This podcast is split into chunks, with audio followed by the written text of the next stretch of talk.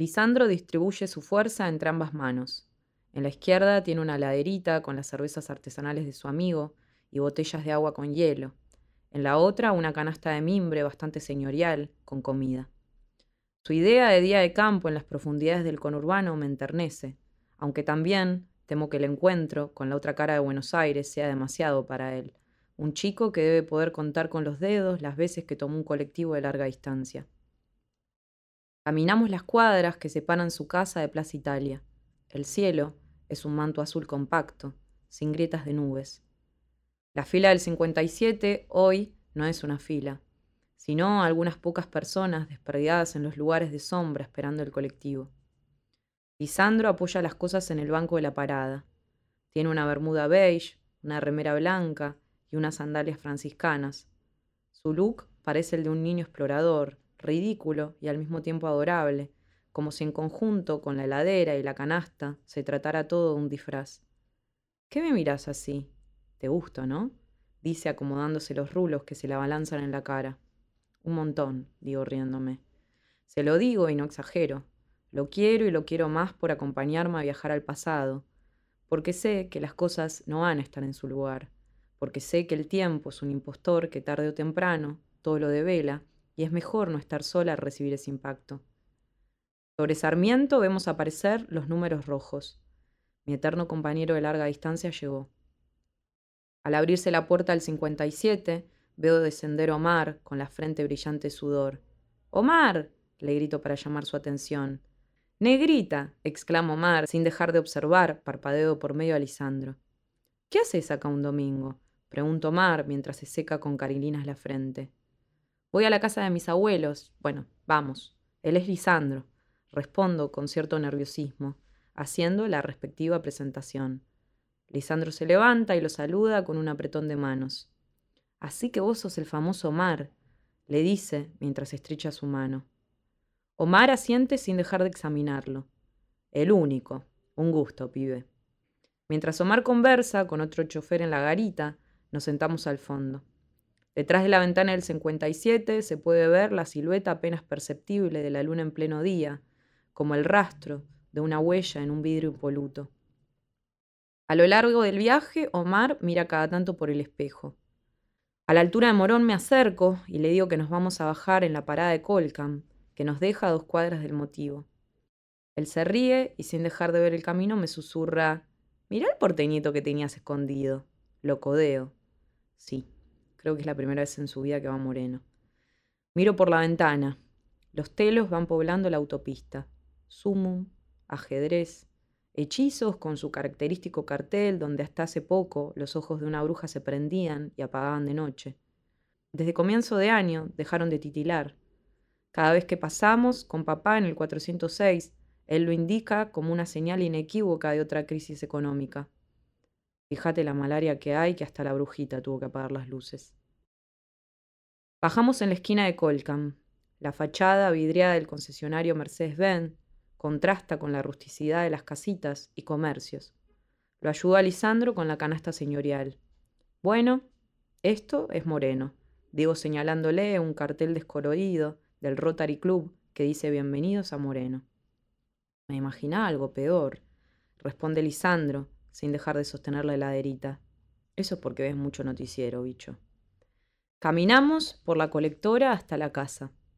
Pasamos la inmobiliaria, la constructora, la fábrica de vidrios, otra concesionaria de autos. A lo lejos puedo divisar la figura de Ayala, la curva pronunciada de la panza tirante en el cuerpito desgarbado, pero fornido.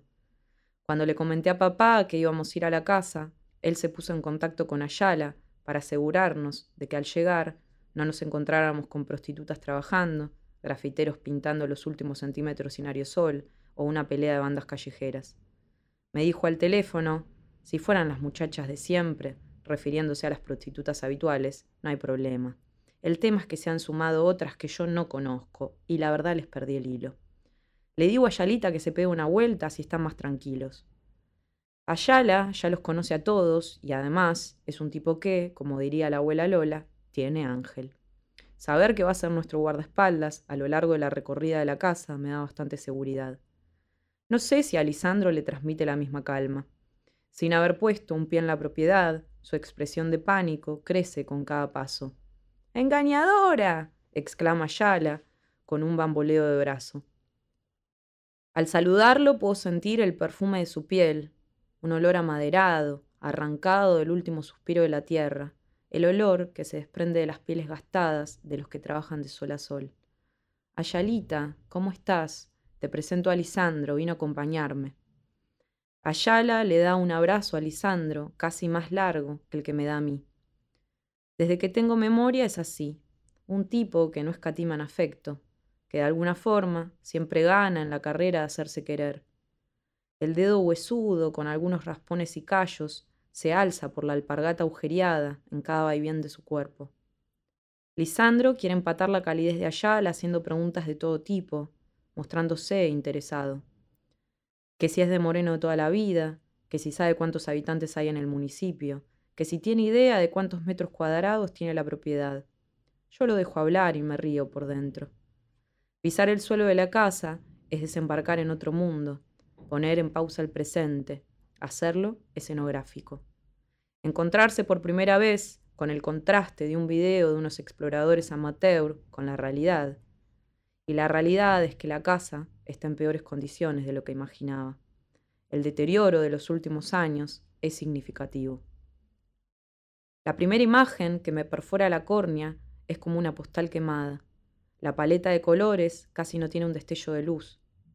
Para poder pasar por la entrada hay que atravesar pilas y pilas de basura, montículos de chatarra cocinados al sol, compactos como un bloque de cera.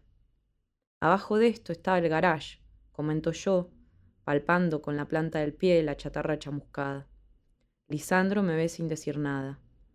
Y acá arriba había un toldo marrón que decía en letras cursivas el motivo.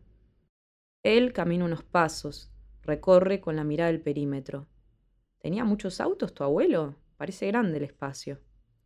Me señala con el dedo el rastro de las paredes demolidas, creciendo de la tierra como dientes de leche. No, tenía una rural, pero mi abuelo era un tipo muy acumulador, guardaba mucha porquería acá. Ayala suelta una risa que puebla de picardía la charla. Es que me acordé cuando su abuelo se compró la máquina esa para bajar de peso, la que se conectaba unas cosas al cuerpo y corría. Usted no se va a acordar porque era así de chiquitita, dice Ayala haciendo el gesto de un café en jarrito. Pero su abuelo se había comprado ese aparato para enflaquecer. La cosa es que los primeros tres días corrió como un desgraciado, al cuarto decía que le daba taquicardia y a la semana me mandó a guardarlo acá, con la canoa, las bicicletas esas viejísimas que tenía y qué sé yo cuánta cosa más. ¿Canoa? Ah, se dio todos los gustos en vida tu abuelo, dice Lisandro. Sí, es una larga historia esa. Si algún día presento signos de demencia, la culpa es sin dudas de la genética. Ayala se sienta en la punta de un pilar partido. Se pone a liar un tabaco armado. Engañadora, yo me voy a quedar aquí para ver que no entre nadie, ¿vio? Usted vaya tranquila a ver la casa que yo dejé todo despejado. Cualquier cosa me pega un grito. Lisandro saca un agua de la heladerita y la deja junto a la canasta señorial cerca de Yala. Dejo esto acá, don Ayala, así no lo ando cargando. Hay sanguchitos de crudo y queso brie si quiere agarrar. Ayala asiente con la cabeza, con movimientos automáticos, como los perros de juguete que descansan en los autos de los taxistas. Debe estar preguntándose qué es el queso brie. Yo creo que me enteré hace tres años. Hay alimentos que son patrimonio del paladar porteño. Avanzamos por lo que queda del sendero para entrar a la casa, ese donde desfilaban las parejas de recién casados y las quinceañeras, el que la tía Oti decoraba con cintas, globos y ramilletes de flores según la ocasión. Lisandro levanta la mirada para no perderse ningún detalle, de la misma forma que yo lo hago en la ciudad para ver cuán alto continúa creciendo Buenos Aires. Los mosquitos se concentran en masa a la altura de los pastizales. Hay que persignarse las piernas para matar tres de un tirón. ¿Viste que te dije que había una parte dos del video? Le digo tomando un sorbo de agua. Sí, era sobre el patio, digo mirando la pileta, el centro neurálgico de los veranos en familia. Ahora está vacía. Solo un piso de agua, de lluvia la llena y unas plantas extrañas, como cañas secas que crecen desde el centro, dejando una isla grisácea y amarronada por corazón. Le cuento a Lisandro que ahí había un puente de madera, unos chorros de agua a presión que danzaban al mejor estilo menemista, un trampolín altísimo que me vio fracasar la primera vez que hice la mortal. Le cuento también que un invierno mi abuelo la llenó de peces anaranjados y brillantes como el ámbar, que con la misma canoa que citaba Yala, nosotros remamos de punta a punta en nuestras propias Olimpiadas. No le cuento de aquella fiesta en que tres invitados se metieron a la madrugada borrachos y desnudos a la pileta. No le cuento de mi abuela avanzando con la mirada reptiliana y un gesto iracundo abriéndose paso en su boca fina como un hilo ni de esa frase que durante años recordamos en las sobremesas. Salgan ya mismo de la pileta, que sin un guardavidas presente no se puede meter. Además, con ese hechicito que tienen entre las piernas, debería darles vergüenza andar desnudos. Le cuento y él intenta imaginar todo. Me hace preguntas para imaginar mejor. ¿Y cuánto medía el trampolín? ¿Se podía subir al puente? ¿Los chorros funcionaban todo el tiempo? Lisandro pregunta y yo contesto, me entusiasmo, me obsesiono con fechas y personajes. Puede que los fantasmas provengan de la muerte, pero la muerte es otra clase de vida. Nos trepamos a la base del trampolín. La estructura de metal que sostenía la tabla para saltar se conserva oxidada, igual que la escalera que ya no dirige hacia ningún lado. Todo lo que era de madera fue robado o quemado por los distintos ocupas que pasaron por la casa. Subo por la escalera para ver la pileta desde ahí. Sigue siendo alto. Me pregunto cómo de niña me tiraba con tanta soltura y naturalidad. Cierro los ojos. Intento traer a mi cuerpo un rastro de adrenalina. Los abro. Lo miro a Lisandro desde la altura. El sol abraza todo. En las fiestas, mi viejo y Ayala tiraban los fuegos artificiales acá. Armaban una hilera al costado de la pileta y los últimos fuegos, los más llamativos, que eran como una cascada de bengalas que llovía, los ponían acá. Lisandro me sonríe, deja por unos instantes de hacer preguntas, va descifrando, en mis gestos, una voluntad oculta por callar o seguir hablando. Hubo un casamiento en el que la fábrica de pirotecnia estaba con faltantes. La cosa es que mi abuelo no pudo comprar las estrellas chinas que compraba siempre, así que, mientras papá y Ayala los tiraban, él se escondió detrás de un árbol y empezó a tirar tiros al tronco con su pistola reglamentaria, para, no sé, hacer ruido y que la gente creyera que eran más potentes que los cohetes. La cuestión es que el fotógrafo que la pareja había contratado lo vio y se pegó tal cagazo que se fue. Disparó a una de esas araucarias, digo señalando los árboles que ofrecen la poca sombra que se ve en el parque. Lisandro se acerca a inspeccionarlos como un adolescente que busca la corteza más apta para tallar las iniciales del nombre de su amada junto al suyo. Che, creo que lo encontré, grita con la voz saturada de victoria y una especie de inocencia que solo vive al fondo de la niñez. Al acercarme lo compruebo. Los orificios, ensimismados que dejaron las balas, le confieren a la madera un aspecto de queso agujereado. Parece mentira, pero una parte de este relato, fractal y desprolijo, contaminado por los años y la imprecisión de la memoria, sigue acá, en este árbol. A mi viejo le crecían canas verdes cada vez que mi abuelo tenía esas salidas. Y, como para no, dice Lisandro hundiendo el dedo índice en uno de los agujeros para intentar encontrar los restos de las balas. Detrás de la medianera, donde antes se alzaban las rejas, pasan infinidad de autos. La autopista está cargada a estas horas.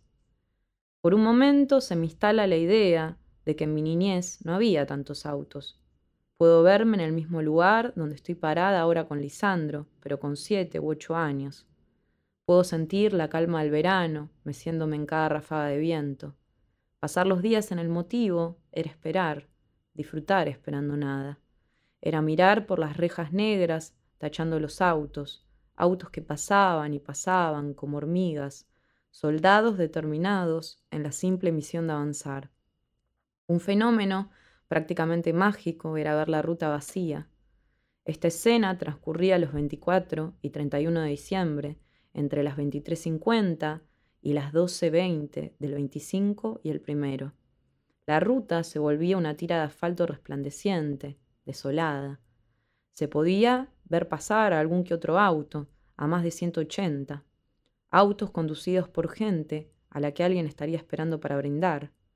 La abuela Lola se abanicaba con un sudoku y decía, ese nadie lo extraña o alguien lo debe extrañar mucho.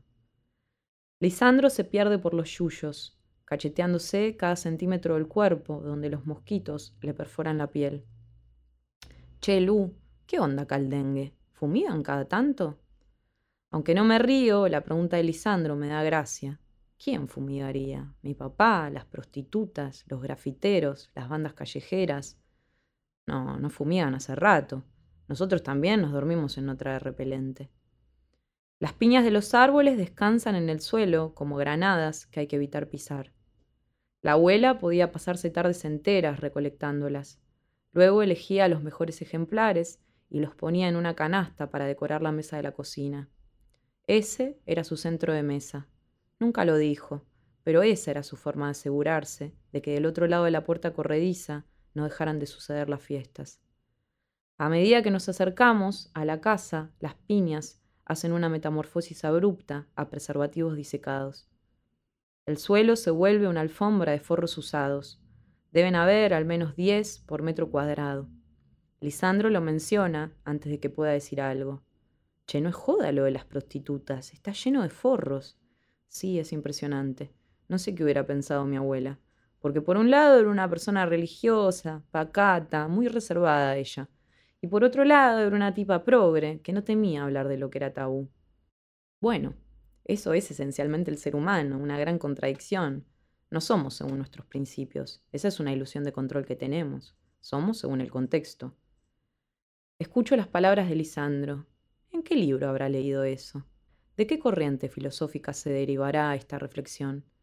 A veces pienso que ordena las palabras de una forma en que calzan justo con lo que se necesita oír. Conocí pocas personas con esa facultad. Mi abuela era una. Atravesamos la arcada de la galería, esa que conectaba el patio con el salón. Ahora solo se trata de unas columnas que dan inicio a la colección de escombros. Hay que pisar con cautela. Donde no hay escombros, hay vidrios rotos. No quedan rastros de los pisos de porcelanato ni las aberturas de las ventanas. Del interior del hogar crecen unas plantas de hojas gruesas y rugosas que trepan hasta la chimenea. Lisandro asoma la cabeza. Hay grafitis hasta acá adentro, dice con su voz amplificada por el eco de la chimenea. La casa se está comiendo a la casa. Me imagino el salón hecho de plantas, como una escena de Shumanji. La casa se está comiendo a la casa. Pienso en cada rincón, donde asoma el exhibicionismo de la naturaleza. Acá había un piano hermoso y atrás estaba la cabina donde mi tía Silvita pasaba música. Lisandro saca fotos con su celular. Se cree parte de un equipo de expedición del CONICET. Su abuelo tocaba varios instrumentos, ¿no? Sí, pero era principalmente violinista. Llegó a tocar en la filarmónica. Todo esto antes de quedarse sordo, claro. De grande se juntó con otros viejos y armaron una banda. Pude ver con nitidez una tarde de mi infancia, mientras todas las generaciones se reunían alrededor del mate y un cubo con dados como instrumentos reconciliadores con la vida, el abuelo Cholo miraba por la ventana. Miraba con ojos apagados el parque revestido de otoño y estatuas romanas donde el tiempo se quebraba, donde él veía fotogramas sueltos. Esa sucesión de imágenes a las que daba play en su cabeza poco tenían que ver con el presente. Como un satélite fuera de órbita, se mantenía tieso, sentado en su sillón con el bicherío echado al lado, custodiando la dimensión de su soledad. Pugliese sonaba a todo volumen. Por momentos, él tarareaba alguna estrofa suelta, como si el silencio en el que estaba sumergido tuviese un reverso. El abuelo no jugaba a las cartas ni a la generala, solo jugaba al truco, pero eso era con su banda. Nunca dejó de fascinarme como cualquier trivialidad le servía de punto de referencia para mencionar a los muchachos de la banda. Hacía tiempo se sentía alguien que al abrir los ojos por la mañana se despertaba más para la muerte que para la vida. Lo sé porque cada vez que se le presentaba la oportunidad, decía, como quien piensa en voz alta, tengo ganas de juntarme con los muchachos de la banda. Los muchachos de la banda habían muerto hacía casi una década, mientras que él en cambio, seguía adherido al residencial El Motivo. Mi abuelo se fue una mañana de diciembre, sin máquinas que enmascaren su muerte ni últimos deseos. Se fue con los dos alemanes echados a los pies de la cama, oyendo la única melodía que no le había arrebatado la sordera, esa que solo podía oírse cuando se juntaban los muchachos de la banda. Lisandro sigue con su relevamiento. Le saca fotos a un graffiti de una boca pintada en torno a un agujero donde antes había un ventanal. Fotografía los restos de mármol de las paredes, las vigas desnudas que sostienen lo que queda del techo, las plantas que tejen sus propias redes. Subimos para ver los cuartos. Hacemos equilibrio controlando cada paso. No hay barandas y los escalones están repletos de pequeños trozos de escombros. Ya ni siquiera está la alfombra. Lee, ten cuidado, por favor, no se ve nada. En el kit de niño explorador faltaron sin dudas una linterna y un repelente.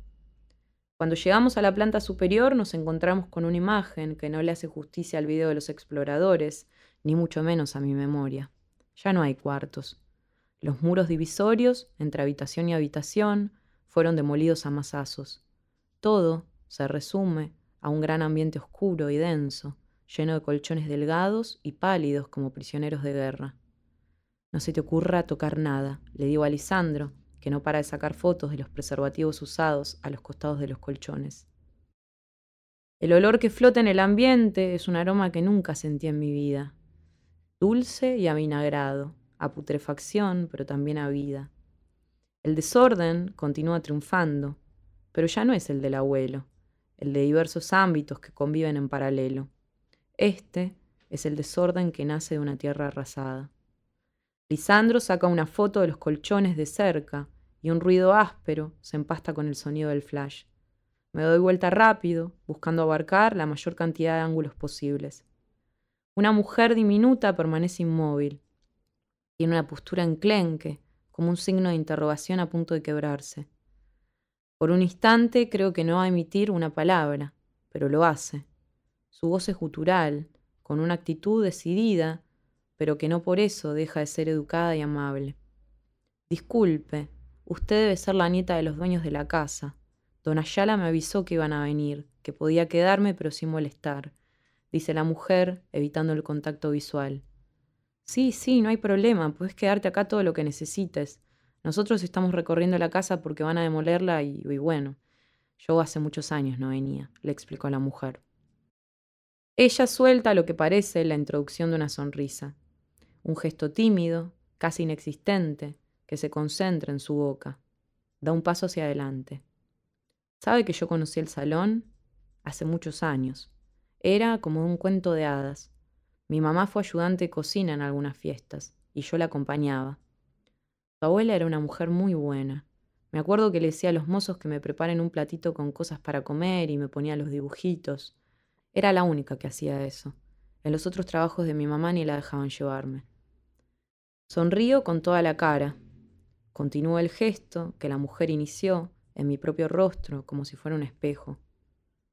Puedo imaginarla perfectamente, porque así era mi abuela. Podés quedarte lo que quieras, nosotros vamos a ver la parte de atrás y nos vamos. Lisandro me da la mano y no me suelta hasta que estamos en la parte de atrás del parque. Cuando estamos lo suficientemente lejos, le digo, era como un cuento de hadas menemista, la verdad, es que la cantidad de estilos arquitectónicos que convivían en esta casa podía asustar a cualquiera. Él se ríe y me abraza. Al ver las rosas, pienso en mamá el día que vimos el video de los exploradores, diciendo a las plantas, nadie las roba. Afortunadamente, nadie se llevó las rosas donde descansan las cenizas de la abuela. Todavía las hay rojas, rosadas y amarillas, aunque están tan descuidadas que la mayoría tiene un color añejo y oxidado. Me pongo en cuclillas y toco la tierra de los rosales. Acá están las cenizas de mi abuela.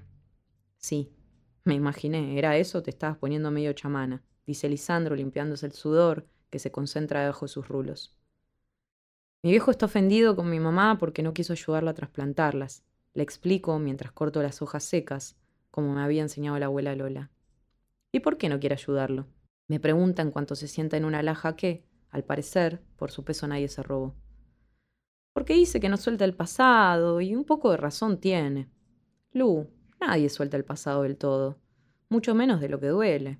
Es loco, pero si duele es porque antes en ese mismo lugar hubo felicidad. Son dos caras de una misma moneda.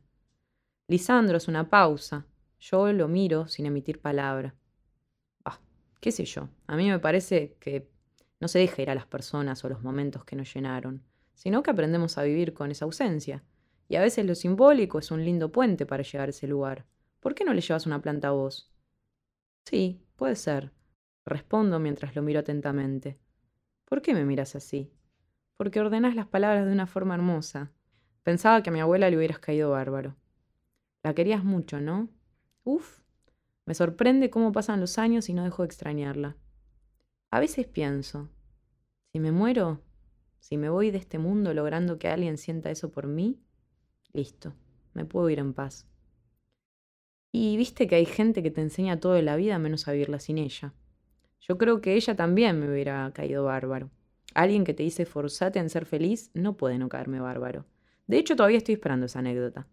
Lisandro dice esto mientras elige cuál es el tallo más sano de todos los rosales para extraer. Ojo con las espinas, que un corte acá me asusta más que el dengue. La anécdota es la siguiente. Yo tendría 13 años más o menos plena pubertad, me había dado mi primer beso con un chico en una matiné, y a la semana me entero que él desmentía haber estado conmigo. ¡No! ¡Un salame!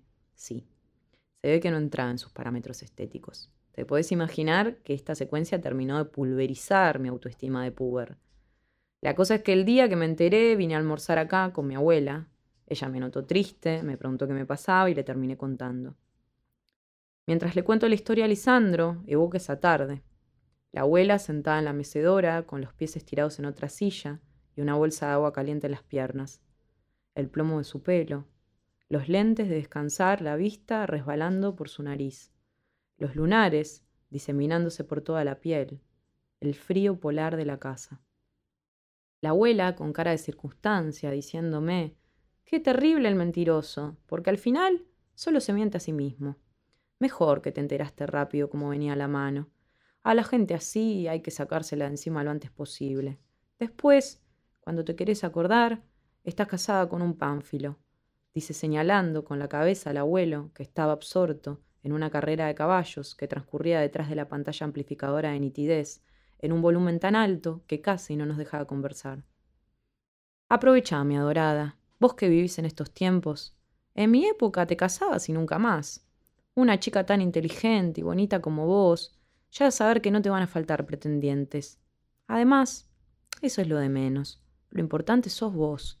Dedícate a vos, porque la felicidad es algo que se trabaja, que se construye. Así que hace eso, haceme caso, esforzate en ser feliz.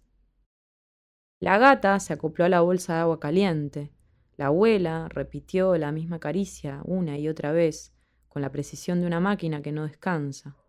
Y el frío de la casa subió algunos grados, y las heridas se distendieron, y las palabras, que no suelen alcanzar para nada, ese día bastaron. Los rulos de Lisandro van surgiendo entre los yuyos, como si se tratara de otra planta más. Trae la laderita, sin tapa y una pala. Mirá, Lu, allá la me dio esta pala que tenía en su camioneta, y pensé que podemos usar esto para trasplantar las rosas. ¿Y con lo que había adentro qué hacemos? Nada. Don Ayala se tomó todas las cervezas. Te sentís re campechano diciendo Don Ayala, ¿no? Sí. Lisandro va a rescatar una rosa escarlata que va a viajar en esta laderita de Telgopor al final del pasillo del colectivo. Yo lo voy a cargar con el Don Ayala. Vamos a reír y a tentarnos y a hacer tanto ruido que un pasajero va a pedirnos que hablemos más bajo. En algunos años voy a poner ese momento cerca de los que guardo en la casa de mis abuelos, la clase de recuerdos que se busca a lo largo de la vida para no olvidar a qué se le parece la felicidad.